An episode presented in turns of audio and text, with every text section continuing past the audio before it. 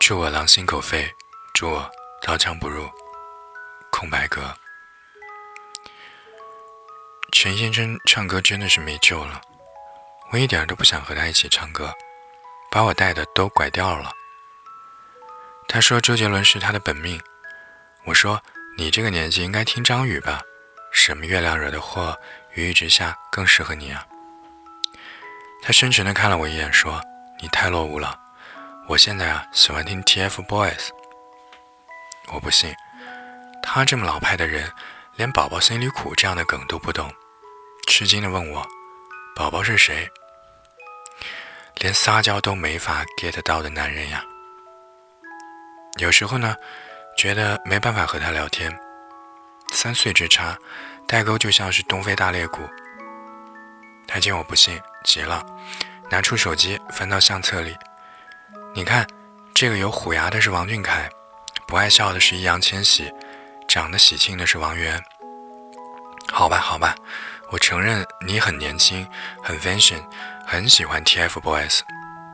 但是，你用喜庆这个词儿来形容王源，不怕被其他粉丝打吗？明明可以用可爱嘛。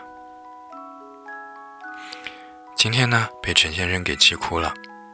说好陪我一起去摄影城买单反的，明明都约定好了时间，昨天半夜呢接到他一个莫名其妙的短信，说喝醉了，明天去了。比较笨，没看懂。早上起来打电话给他，一直打不通。心想我就先到摄影城等他吧。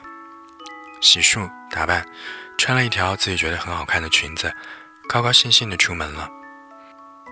结果呢？陈先生一直没来，等了三个小时，打了五十八个电话，他终于接了。怎么了？我眼泪一下子就掉了下来。你怎么不来啊？打电话你也不接。昨天发短信告你了呀，喝醉了，今天不去了。现在刚醒嘞。哦，原来我这么笨。他说的应该是明天不去了。少打了一个不字，我居然就看不懂了。可能是我太想见他了，所以才下意识的忽略了，这是一条放鸽子的短信。可是他呢，根本不懂得哄人，对发脾气的我很不耐烦。我坐在公交车站等车的椅子上，一直哭个不停，感觉全世界就我最可怜。用得着这么生气吗？如果你是我，你不会生气吗？我都在这里等你多久了，你知道吗？如果我是你，我根本就不会出门。那么一瞬间，我突然就很想很想离开他。如果你和我一样渴望见到想念的人，也许你就不会在见面前一天和朋友喝得酩酊大醉。错的是我，笨的也是我。你没什么毛病，只是不太爱我。陈先生太忙了。忙得没时间回我的微信，我一点都不想体谅他，我只想掀桌子走人。可我好怂，我还是眼巴巴地看着手机，等他的只言片语。看到有句话很戳心：“我是你一颗糖就能够收买的女孩，也是你十座金山都换不回的姑娘。”陈先生，现在你给我一颗糖果，我就能满足了。我这么好哄。这么舍不得你，你为什么忙到一个电话都不打给我呢？你还记得那一次，你约我去喝茶，结果你太困了，想睡觉。周围好多叔叔们都在喝茶，我觉得好害羞，但还是任你枕在我的腿上。你睡得好香，眼睛闭起来的样子乖极了，我心里软软的，真想亲亲你。我就那么默不作声的看了你一下午。如果换做其他的男人，我肯定是要发火的。好容易抽空来陪我，就只光顾着睡觉，可对你，却偏偏都可以包容，好奇怪。我睡了那么久啊，嗯啊，你腿痛不痛呢？我摇摇头。那时你看我的眼神很温柔，你摸摸我的脑袋，亲了一下我的脸颊。下次我好好陪你。然后，然后就没有下次了。总是我有空时你在忙，你有空时我在忙。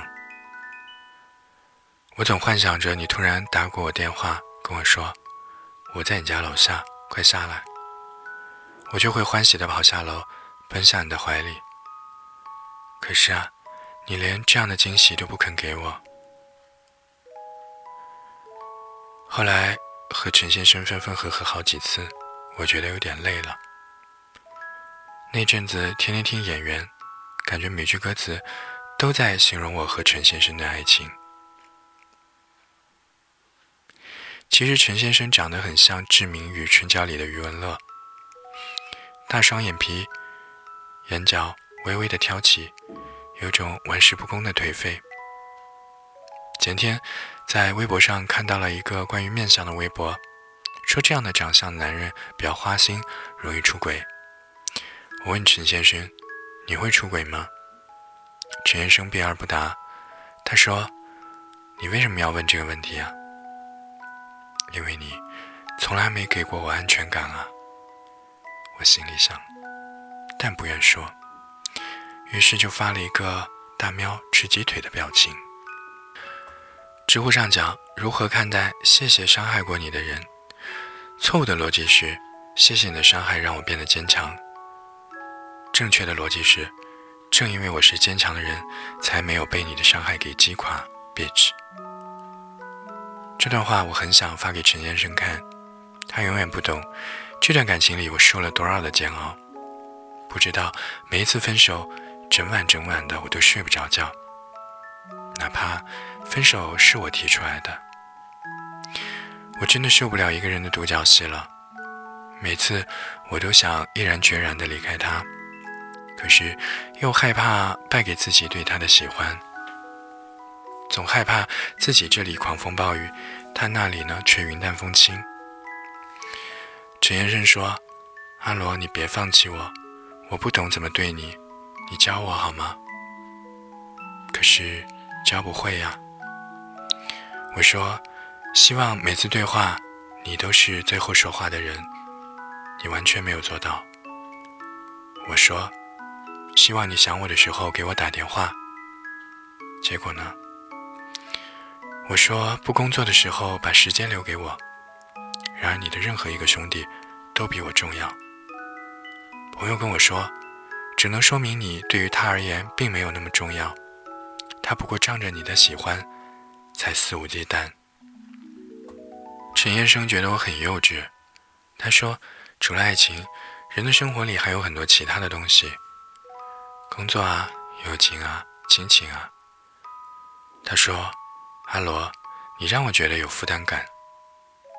是啊，你只想要一份饭后茶余用来调味的爱情，我呢，却想要一个全心全意爱我的男人。我觉得我终于可以离开陈先生了，因为我越来越不在乎他会不会跟我说晚安了。爱情呢，最残忍的地方就在于，从它发生的最初就已经达到了巅峰。我还记得我们最初认识的时候，你跟我说。晚上睡不着觉，就找我聊天，我陪你之类的话。我相信这些都是真心的。